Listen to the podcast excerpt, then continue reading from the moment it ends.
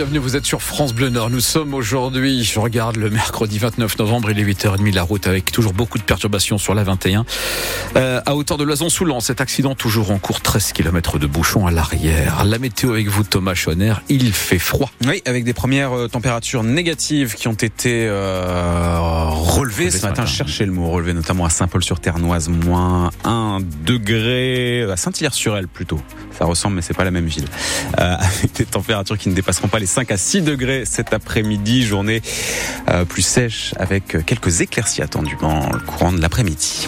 Et Thomas, le préfet du Nord interdit une manifestation annoncée pour aujourd'hui dans le centre-ville de Lille. Un rassemblement organisé par l'ultra-droite. La préfecture ne donne pas plus de détails, mais après le drame de Crépole dans la Drôme, la mort euh, de Thomas poignardé après un bal de village, des groupuscules de cette mouvance d'ultra-droite manifestent dans plusieurs villes de France ces derniers jours, par exemple à Lyon ou encore à Romans-sur-Isère. La Cour de justice de la République doit rendre à 15h cet après-midi sa décision concernant Éric Dupont-Moretti, le garde des Sceaux accusé d'avoir lancé depuis son ministère des procédures contre des magistrats avec lesquels il était en conflit lorsqu'il était avocat.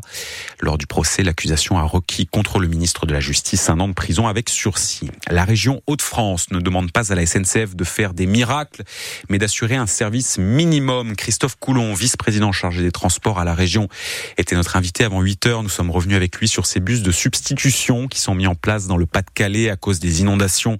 Les lignes Boulogne-Étaples et Étaples Saint-Paul-sur-Ternoise sont impraticables. Le temps de réparer les dégâts sur les voies, la SNCF ne prévoit pas de retour à la normale avant au moins le mois de février.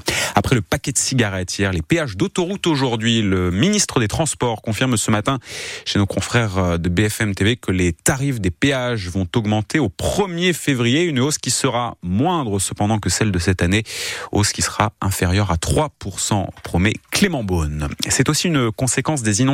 La récolte des betteraves s'éternise et prend du retard. 60% de la production dans la région est toujours en terre. Cela se ressent dans les champs chez les agriculteurs, mais aussi en bout de chaîne dans les sucreries. Guillaume Vulins, président de la Confédération générale des planteurs de betteraves dans le Nord-Pas-de-Calais. Certaines sucreries euh, ont dû ralentir leur cadence parce que euh, elles avaient plus assez de betteraves devant elles pour avoir une cadence euh, optimale.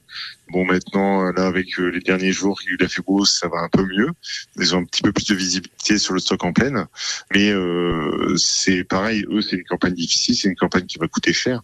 Parce que euh, l'usine, au niveau énergétique, c'est pareil euh, quand elle tourne à mi-régime ou plein régime. Au niveau des salariés, c'est pareil.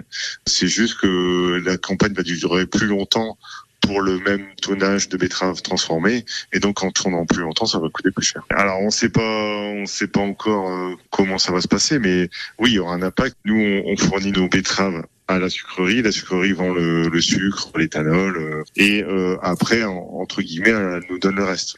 Et donc au plus cette campagne coûte cher à produire du sucre, au moins on est payé parce que c'est malheureusement pour les acheteurs qui vont payer plus cher. Et malgré ces retards observés lors de la récolte des betteraves, les producteurs restent confiants en revanche en ce qui concerne les rendements. S'ils sont moins importants qu'attendus pour cette année, ce devrait être tout de même mieux que l'an dernier. En football, c'est une affiche de rêve pour les supporters lensois. Ils seront 3000 d'ailleurs ce soir à Londres. Le RC Lens qui joue à 21h ce soir contre Arsenal en Ligue des Champions, cinquième et avant-dernier match des phases de groupe dans la émission spéciale sur France Bleu Nord à partir de 19h. Coup d'envoi ensuite à 21h. Nous suivrons le match ensemble en intégralité. Hier soir dans sa poule, le PSG a fait match nul un partout contre Newcastle.